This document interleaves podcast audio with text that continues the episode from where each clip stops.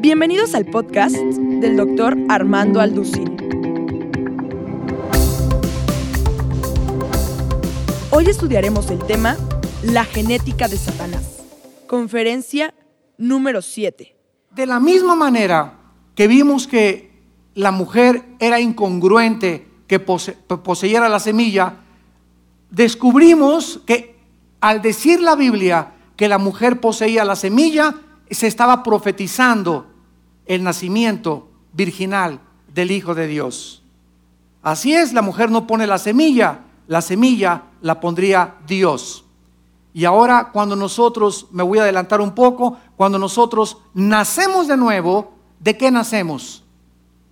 De una semilla. Primera de Pedro 1:23, habiendo sido renacidos de la semilla del esperma incorruptible que es la palabra de Dios. En otras palabras, lo que sucedió en María está sucediendo en nosotros. María formó físicamente el cuerpo de Jesucristo. Y el Espíritu Santo está formando dentro de nosotros a Cristo. Dice en Gálatas el apóstol Pablo, hasta que Cristo sea formado dentro de, dentro de ustedes. Y así como la semilla creció en María, el esperma físicamente, la semilla de la palabra de Dios está creciendo entre nosotros, está creciendo en nosotros, y Cristo está siendo formado, no que seamos Cristos, porque eso es la palabra cristiano. ¿Qué creen que significa la palabra cristiano? Cristos, ungido, anos en el griego, pequeño. La palabra cristiano significa pequeños ungidos. Así que ya no necesitas una nueva unción, como dicen por ahí, ¿verdad? Y tóqueme la unción y recibo la unción. Y en esta iglesia está la unción, ¿verdad? Todas estas son tonterías. Tenemos la unción en el momento que somos cristianos del Espíritu Santo hasta el día de nuestra resurrección. Bueno, arreglando ya la situación y entendiendo el área de María, vamos con Satanás. Porque la Biblia menciona que Satanás tiene una semilla, un esperma. La semilla de Satanás heriría en, el calcañar, en el tobillo, al Hijo de Dios, a la semilla de la mujer. Y así es como vamos a ir adentrándonos y entendiendo que no fue hasta que la ciencia comenzó a descifrarnos y a entender lo que significa que Satanás puede entrar a, los, a la información que tenemos dentro de nosotros. Saquen la parabólica. Los principados y las criaturas espirituales que rodean el mundo tienen la capacidad de entrar a nosotros. Y así como vamos a ir viendo de qué forma los demonios pueden entrar al control de un ser humano en su cerebro. ¿Qué es lo que controla la parte izquierda de mi cuerpo? El hemisferio derecho de mi cerebro. El hemisferio izquierdo de mi cerebro controla la parte derecha. Yo no podría hacer esto, ni esto, ni mover las manos, ni abrir, ni nada. Todo viene de mi cerebro. Las órdenes vienen de aquí. Y los demonios pueden entrar a las neuronas, a, los circuitos que ni los neurólogos del siglo XXI han acabado de poder entender. Los demonios tienen una información y una sabiduría, principalmente Satanás, para poder entrar y manipular nuestras neuronas, como el gadareno, el, ¿se acuerdan? El hemodio gadareno, y hacer que mis músculos se conviertan en, me convierta en un He-Man o en un Rambo, en un Sansón. El gadareno rompía las cadenas, el gadareno le cambiaba la voz, podían controlar las cuerdas vocales. Los endemoniados hablan con otra voz. Podían controlar el hígado, el estómago, se pueden meter a los pulmones, a los riñones, al sistema circulatorio, eh, a los ojos, pueden meterse en los ojos, pueden manipular y controlar los nervios ópticos de los ojos. Toda esta información hasta es difícil de creer por muchos cristianos. Todavía a los cristianos les es difícil poder entender la posesión demoníaca. Y es una de las más grandes verdades de la Biblia, Cristo habló más del infierno que del cielo. Y hay más casos de demonios en los evangelios que de aparición de ángeles buenos. Porque el Hijo de Dios entra al escenario mundial a deshacer las obras de Satanás. Eh, Hechos 14, 38. El Hijo de Dios baja a este planeta para corrernos la cortina y decirles, están rodeados mis hijitos. Estamos rodeados. Si pudiéramos tener una visión especial de que pudiera penetrar el mundo, la dimensión que nos rodea, veríamos, ¿verdad?, que ahorita están circulando millones de criaturas espirituales del bien y millones de criaturas espirituales del mal. Cuando me voy a la cama, están ahí arriba de ti, de mí y de tu abuelita también. Ahí están arriba de nosotros. Las 24 horas del día nos siguen. Tú tienes unos demonios que no son mis demonios. Yo no sé cómo se llaman tus demonios, pero no es Pancho ni Carlos. Yo tengo otros demonios. Cada uno de nosotros tenemos lucha contra nuestros propios demonios. La lucha que tú tienes contra tus demonios es tu lucha. Y tú debes de saber cómo pelear con ellos, porque ellos conocen tus debilidades, porque tus debilidades no son mis debilidades. Todos tenemos diferentes debilidades y todos tenemos el poder de Dios para pelear contra nuestros demonios. Y la razón por la cual nuestros demonios están continuamente acechándonos es para tratar de abortar, de impedir, de detener, de bloquearnos, de obstaculizarnos que sigamos a la meta del supremo llamamiento en Cristo Jesús.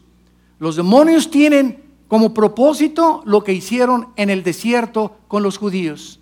Que estés en la vida así, dando vueltas y vueltas y vueltas sin llegar a ningún lado. Y muchos de ustedes tienen ya 10, 15 años así en la vida cristiana. Vueltas y vueltas y vueltas como trompo y siguen siendo las mismas personas sin humildad, sin mansedumbre, sin paz, sin seguridad, sin dirección a dónde van, eh, con, mucho menos amor, menos gozo, menos esperanza, menos tranquilidad, no han cambiado para nada, como me, dijo una vez un señor, pues así mi hijo, así, así soy yo, y así fue mi abuelo, y así fue mi bisabuelo, secote como los nopales. ¿Sabes una cosa? Pues ahora en Cristo tienes que cambiar. Y si tú eres el mismo de hace tres años, déjame decirte que no creo que seas cristiano, porque Cristo viene a revolucionarnos totalmente nuestra personalidad, a que no seamos lo que éramos hace un año, hace dos años o hace tres años. Entonces, ahora Satanás puede tener, ¿verdad?, la información genética, él tiene acceso a las neuronas y al código genético que se descubrió en 1953-54 por el doctor Crick.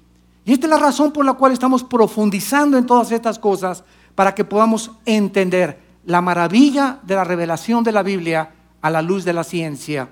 Vamos a ver en esta mañana, para iniciar nuestra, nuestra conferencia, y vamos a, a tratar de entender dos términos en la Biblia. Los hijos de Dios. Los hijos de Dios. Vamos a seguir el rastro de los hijos de Dios en el Nuevo Testamento y los hijos de Dios en el Antiguo Testamento. Porque esto es muy, muy importante de conocer. En primer lugar, no todos los seres humanos somos hijos de Dios. Que quede claro en tu vida. Todos los seres humanos somos criaturas de Dios. Pero no todos los seres humanos somos hijos de Dios. Por lo tanto, yo no puedo llamarle hermano a una persona de otra religión. Yo no puedo llamarle hermana a la hermanita de la caridad. Doña Conchita, don Carlitos, y te llamo como te llame, pero no eres mi hermano ni mi hermana, porque mis hermanos, Cristo dijo, son los que hacen la voluntad de mi Padre. Y la persona se puede portar mejor que San Crisóstomo y mejor que San Crispín y mejor que Santa Rita de Casia y ser un ejemplo de moral. Porque hay personas que tienen mucho mejor moral que los mismos cristianos, desgraciadamente. ejemplo, los mormones nos ganan, ni café toman. Y nosotros somos bien cafeteros los cristianos, ¿verdad? Los, los mormones no toman café, no toman Coca-Cola, ¿verdad? no toman ni una copa de vino en la comida tampoco. O sea, si se trata de moralidad y de no hacer cosas, ¿verdad? Nos ganan ellos. Sin embargo, no se les puede llamar hijos de Dios porque es una secta, no es algo que pertenece bíblicamente al cristianismo. Entonces, hijos de Dios es un término, Juan 1.12, que la Biblia le otorga, le concede. Es un privilegio que viene del cielo a todos aquellos que han recibido a Jesucristo en su corazón como su Señor y como su Salvador. Dice Juan capítulo 1, versículo 12. Mas a todos los que le recibieron. Si tú entraste en esta mañana a esta conferencia como una criatura de Dios, tú puedes salir de este edificio como un hijo y como una hija de Dios. Si al terminar este mensaje, cuando hagamos el llamamiento de quienes le quieren recibir como Señor y Salvador, tú le recibes y le aceptas en tu vida como tu Señor y Salvador. A los que le recibieron, que claro está, a los que creen en su nombre, les dio potestad o poder de ser hechos hijos de Dios. Entonces, cuando nosotros nacimos, nacimos hijos no de Dios, nacimos hijos de Adán. Sígame con mucho cuidado. Nacimos como hijos de Adán. Nos pasamos a ser hijos de Dios cuando recibimos al Espíritu Santo en nuestra vida. Dice, por ejemplo, 2 Corintios 5, 17, el que está en Cristo, nueva criatura el que está en Cristo, no los que no están en Cristo. Los que están en Cristo, y esa palabra criatura es creación. Dios vuelve a crear algo en los seres humanos que no teníamos cuando nacimos de papá y de mamá biológicamente. Dios vuelve a crear algo dentro de nosotros. Dios crea dentro de nosotros a un nuevo hombre, a una nueva criatura. Yo era Armando de mi papá y mi mamá, ahora me sigo llamando Armando porque vivo en un planeta donde no puedo cambiar mi acta de nacimiento. Tú te llamas Carlos o Pancho, como te llames, ¿verdad? Sin embargo, dentro de mí habita otra persona nueva, que así como yo nací de papá y mamá, nací de otra semilla, que no fue de papá y mamá, fue de la semilla de la palabra de Dios. Fue la Biblia lo que nos ha hecho nacer de nuevo. Por eso nadie puede nacer de nuevo viendo milagros. Si yo veo un paralítico que se pare, voy a creer en Dios. No es cierto, no es cierto, no es cierto. Esto es antibíblico porque la fe es por el oír y el oír por la palabra de Dios. La fe es un regalo que Dios le da a los que oyeron la palabra de Dios, no a los que vieron milagros, no a los que vieron a los ángeles, no a los que tuvieron sueños, no a los que tuvieron visiones, a los que oyeron es por el oír. Y a esas personas que oyeron el Evangelio y creyeron lo que en sus oídos se les predicó, a esas personas Dios les da la fe, que es el poder de comenzar a confiar en Él. ¿Qué es la fe? El poder que Dios nos da viene de Dios, de seguir confiando en Él, de creer que lo que Él dice es verdad. Y por eso, sin fe, es imposible agradar a Dios. Entonces tú puedes decir que eres, que eres cristiano, remojado, persinado, eh, tú me puedes decir lo que quieras, pero si en tu vida no hay confianza en Dios, en lo que Él dice en su palabra, tu fe es la fe de los demonios. Santiago capítulo 2, porque los demonios también creen. Cuando vino Cristo en la sinagoga, se levantaron los demonios a través de las personas y le dijeron, tú eres el Hijo de Dios. Sin embargo, no basta con decir, yo creo en Cristo, creo que en la cruz murió, creo que su mamá fue la Virgen María, creo que nació en Belén de Judea, bla, bla, bla, bla. No basta decir creo, sino que necesitamos seguir a Cristo. La palabra discípulo, matetus, en el griego significa seguir. Si tú solamente creíste el año pasado y en todo este año no le has seguido sus enseñanzas, no eres salvo. Creíste intelectualmente, pero no es hasta que comenzamos a leer la Biblia y a obedecer lo que la Biblia dice que verdaderamente nos convertimos en discípulos del Hijo de Dios. Muy bien, entonces todos nosotros no nacimos como hijos de Dios naturalmente. No somos creación directa de Dios, sino procreados por nuestro Padre y nuestras madres biológicos. Miren ustedes en Gálatas capítulo 4, versículo 4 al 6, se nos explica la clase de hijos que somos ante el Padre. Gálatas 4, versículo 4 al 6. Cuando vino el cumplimiento del tiempo, o sea, el nacimiento de Cristo fue en el tiempo exacto que Dios calculó para que Cristo naciera. No nació en el siglo XV, ni en el XVIII, ni en el quinto siglo, ni antes de Cristo. Él nació hace dos mil años, exactamente bajo el imperio romano, porque era el momento en que el Evangelio, con las carreteras que los romanos hicieron por el norte de África y por casi Europa y el Medio Oriente, podía llevarse el Evangelio a todas las naciones. Entonces, en el cumplimiento, en el tiempo que Dios había determinado, Dios envió a su Hijo nacido de mujer, nacido de mujer y nacido bajo la ley. Acuérdense que hasta el libro de los hechos, hasta el libro de los hechos, en la venida del Espíritu Santo en Pentecostés, comienza la época de la gracia. Esto es muy importante. Porque los evangelios y la vida de Cristo estuvo bajo la ley. Por eso él dijo, ni una jota ni una tilde de la ley pasarán hasta que todo se cumpla. Y al morir Cristo en la cruz cumplió toda la ley de Dios. Desgraciadamente abrimos la Biblia en Mateo y dice el Nuevo Testamento. El Nuevo Testamento comienza en el libro de los Hechos. El nuevo pacto. Los evangelios fueron escritos bajo la ley, porque Cristo no había resucitado ni había mandado al Espíritu Santo. Muy bien. Y nacido bajo la ley para que redimiera a los que estaban bajo la ley a fin de que recibiéramos, ¿qué cosa?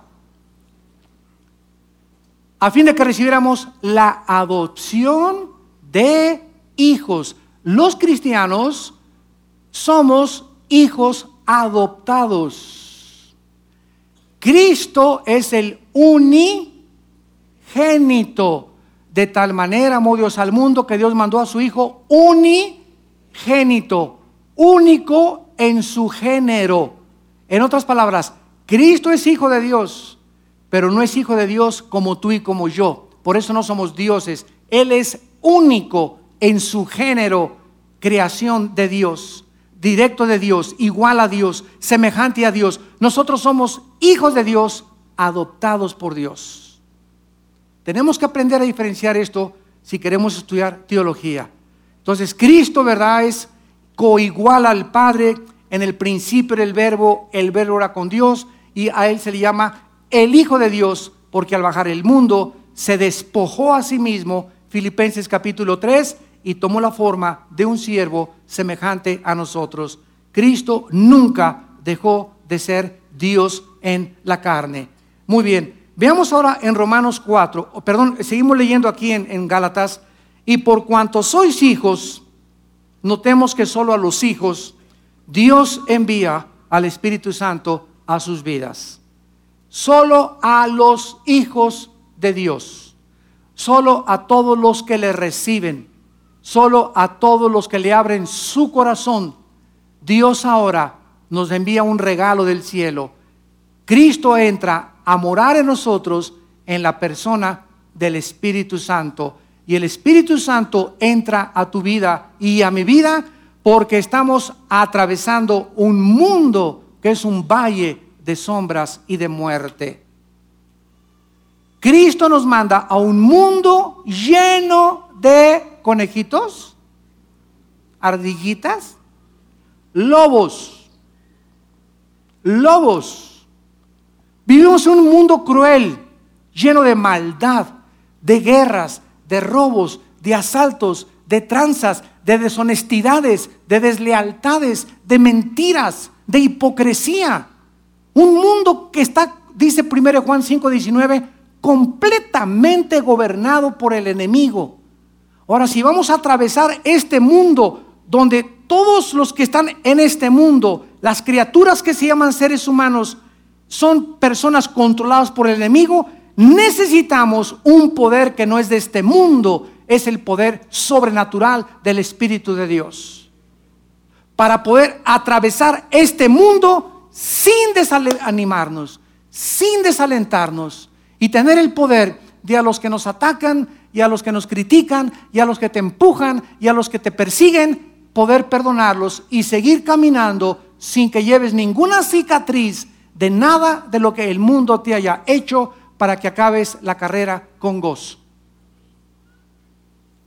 Porque si tú eres cristiano y te avienta una pedra por acá y vas a ver, ¿eh? Vas a ver y por acá una crítica, y ya te calumniaron, y por acá te robaron, y por acá te transaron, y por acá tu familia, y tú comienzas a perder el tiempo. Ay, me hicieron esto, y la ves, y ahora no te hablo, y comienzas a guardar rencor contra las personas que te hacen un daño, comienzas a detener tu camino. Ya no avanzas, porque lo que impide seguir caminando es la amargura y la falta de perdón. Cualquiera de ustedes que esté escuchando esta conferencia, si en su corazón tiene una pizca así de rencor o de amargura, te estancas y detienes tu camino. Hebreos 12:15 es un veneno la amargura que impide recibir la gracia de Dios.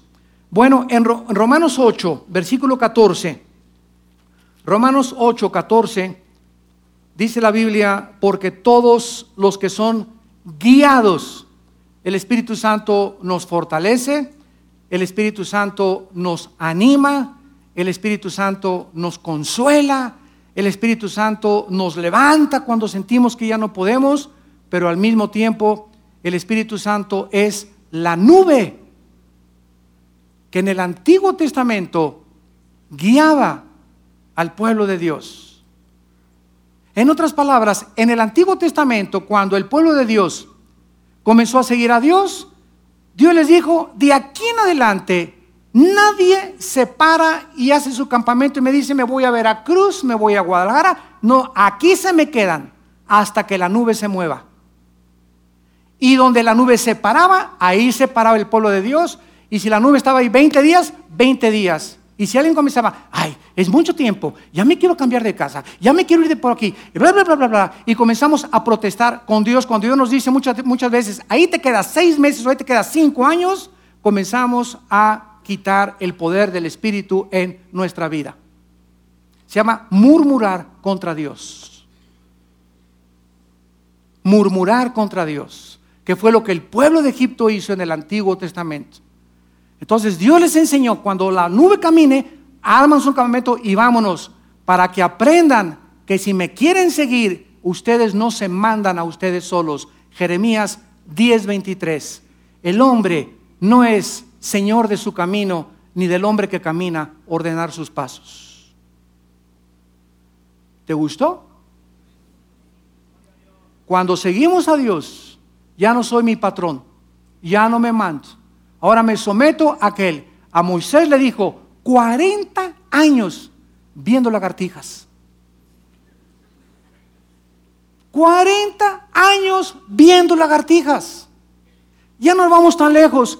Cristo nace 30 años sin hacer nada, 30 años sin echar demonios. ¿Se imaginan a Cristo a los 17 años? Oye, Padre, esa persona, shh, siga caminando. Oye, Padre, está endemoniado. Nada. Oye, nada, nada. 30 años caminó Cristo sin ministerio, sin predicar, sin echar demonios, nada de haciendo pau, pau, pau, pau, sillas y mesas con su papá de carpintero. Y hasta llegar a los 30 años, Dios le dice entonces, llegó el momento, vete a bautizar con tu primo hermano Juan el Bautista, y ahí comienza Cristo su ministerio después de su bautizo. Los caminos de Dios no son nuestros caminos, sus pensamientos no son nuestros pensamientos. Tenemos que aprender que nuestro tiempo, nuestra vida, nuestra familia, el lugar donde vivimos, nuestro llevamiento, todo proviene de Él.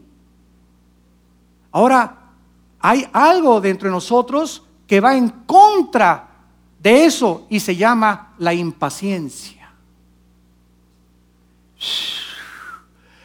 Porque somos por naturaleza ya, todo así ya, ¿verdad? Ya me quiero casar, ya quiero hacer esto, ya quiero tener una iglesia de dos mil personas, ya quiero tener un coche convertible, ya quiero mejorar aquí. Esa fuerza de la naturaleza caída que todos los seres humanos tenemos, ¿saben ustedes qué es lo que hace que la paciencia se comience a educar?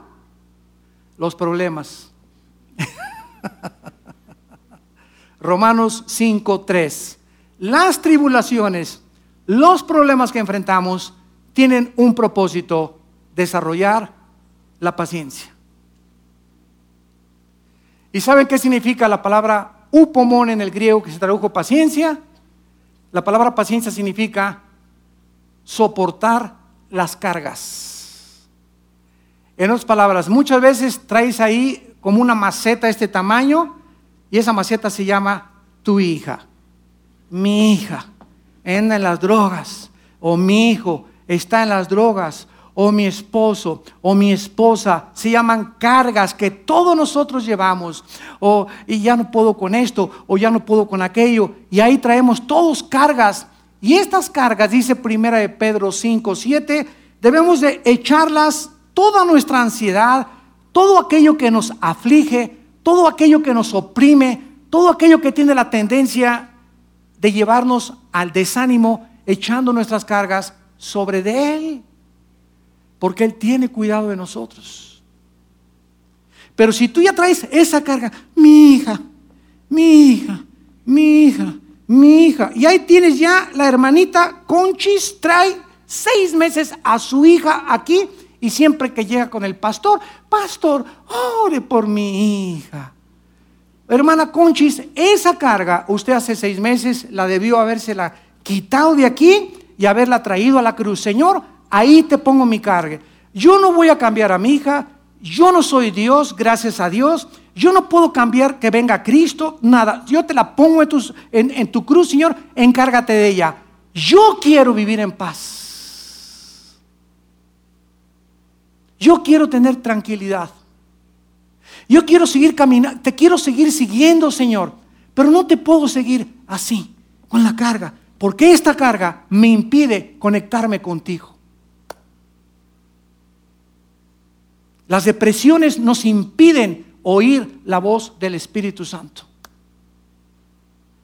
Las depresiones y las cargas y el desánimo detienen nuestro caminar con Cristo. Y por eso las iglesias están llenas de cristianos amargados, deprimidos, desalentados, porque no han aprendido a caer de rodillas y pasar tiempo en oración con Dios y decirle, ahí está mi hija, ahí está mi esposo, ahí está mi esposa, ahí está mi trabajo, ahí está esto que me hace falta, Señor, yo quiero ahorita, al dejar de orar, tener la seguridad, porque sin fe es imposible agradarte.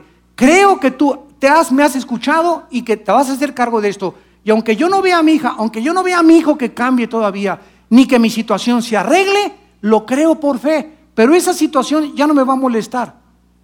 Porque sabes una cosa, si tú no haces eso, va a regresar tu hija y te van a internar a ti en el hospital. Ya cuando se arregle el problema, hasta taquicardia te comenzaron a, desarrollar, vas a acabar con problemas cardi- cardiovasculares o problemas gastrointestinales. ¿Por qué? Porque el estrés, que es la condición de intranquilidad, de ansiedad crónica, que estás así como pepita en comal y te sientas y te hacen así las patas y toda esta situación, ¿verdad? Habla que no tienes paz, que no confías en que Jehová es tu pastor y que nada te faltará.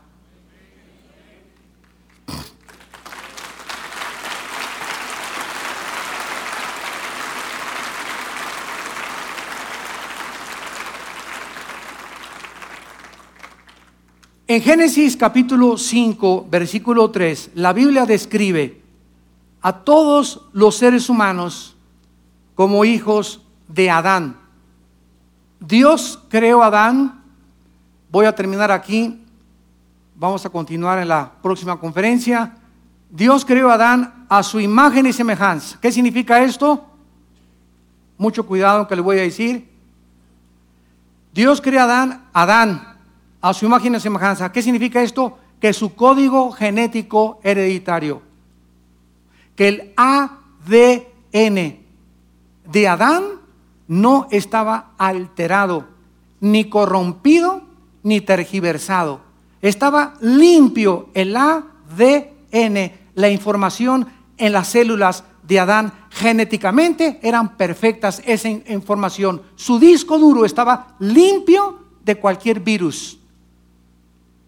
Pero cuando Adán peca, algo cambia. Génesis 5, versículo 3. Y vean lo que dice la Biblia ahora. Y vivió Adán 130 años y engendró un hijo a su, de él, ya no de Dios, a la semejanza de él, conforme a la imagen de él, y llamó su nombre Sed. ¿Significa esto que hemos perdido la imagen y semejanza de Dios? No. Lo que significa es que desde Adán a nuestros días venimos con una información distorsionada en nuestro ADN. Perdimos bits, para que me entiendan los que conocen de computación. Algo le pasó al disco duro, genéticamente hablando, que perdimos información. ¿Cuál fue la información que se perdió?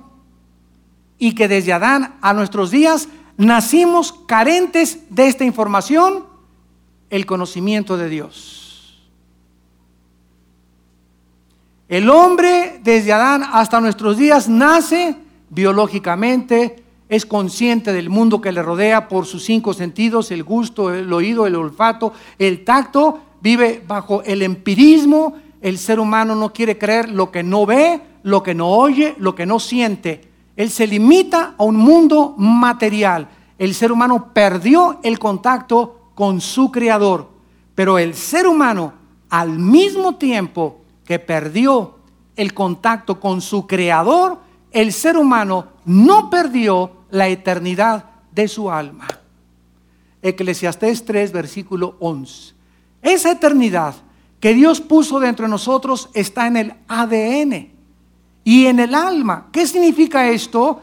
Que aunque perdimos y se deterioró el código genético y la información de Dios, el ser humano sabe en su conciencia, en la eternidad que Dios puso, que aun cuando perdimos parte de esa imagen y se deterioró, seguimos llevando, como dice Santiago capítulo 3 versículo 9, aún la semejanza de Dios, aún deteriorada, pero la traemos. Como el hombre perdió el contacto con Dios, ¿qué creen que hizo el hombre? Inventar las religiones.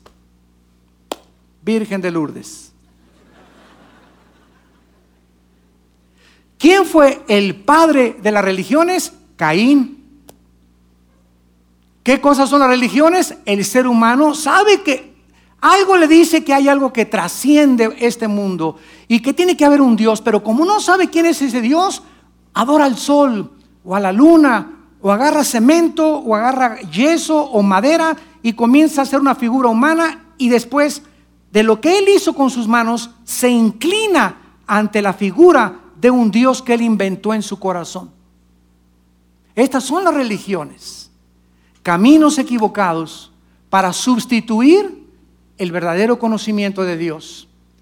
¿Y cómo comienza Cristo a determinar y a nombrar la vida eterna? Juan 17, 3.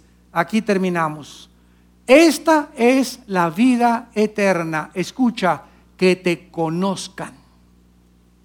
¿Qué es la vida eterna? Recobrar el conocimiento perdido de Dios, que no lo hubiéramos podido recobrar si el Espíritu Santo no hubiera entrado a nuestra vida. Primero le creo a Dios, me acepta como su hijo, me da el Espíritu Santo, me da la Biblia y ahora con la Biblia yo comienzo a qué? A recuperar el conocimiento de Dios. Esta es la vida eterna, conocer a Dios, sus pensamientos y sus caminos.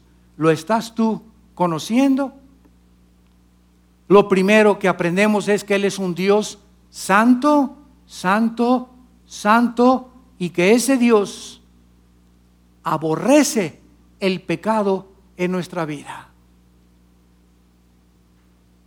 Y ese A, o el primero de primaria del conocimiento de Dios, si tú durante toda tu vida no recuerdas que estás sirviendo a un Dios santo, santo, santo que odia el pecado y que lo demostró al que al crucificar Dios y quebrantar a su propio hijo por el odio que le tiene al pecado, nunca lo vas a conocer.